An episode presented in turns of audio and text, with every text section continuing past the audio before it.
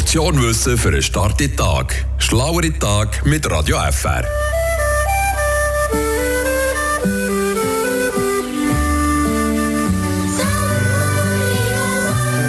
Herr da hier, der wird bald pensioniert.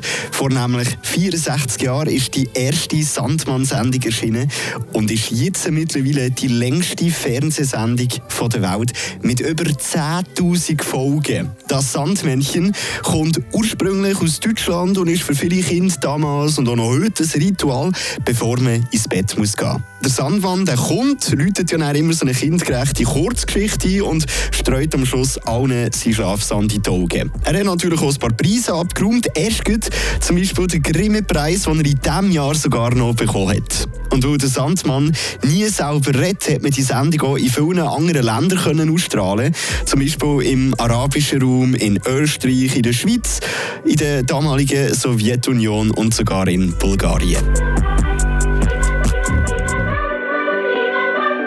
Rösche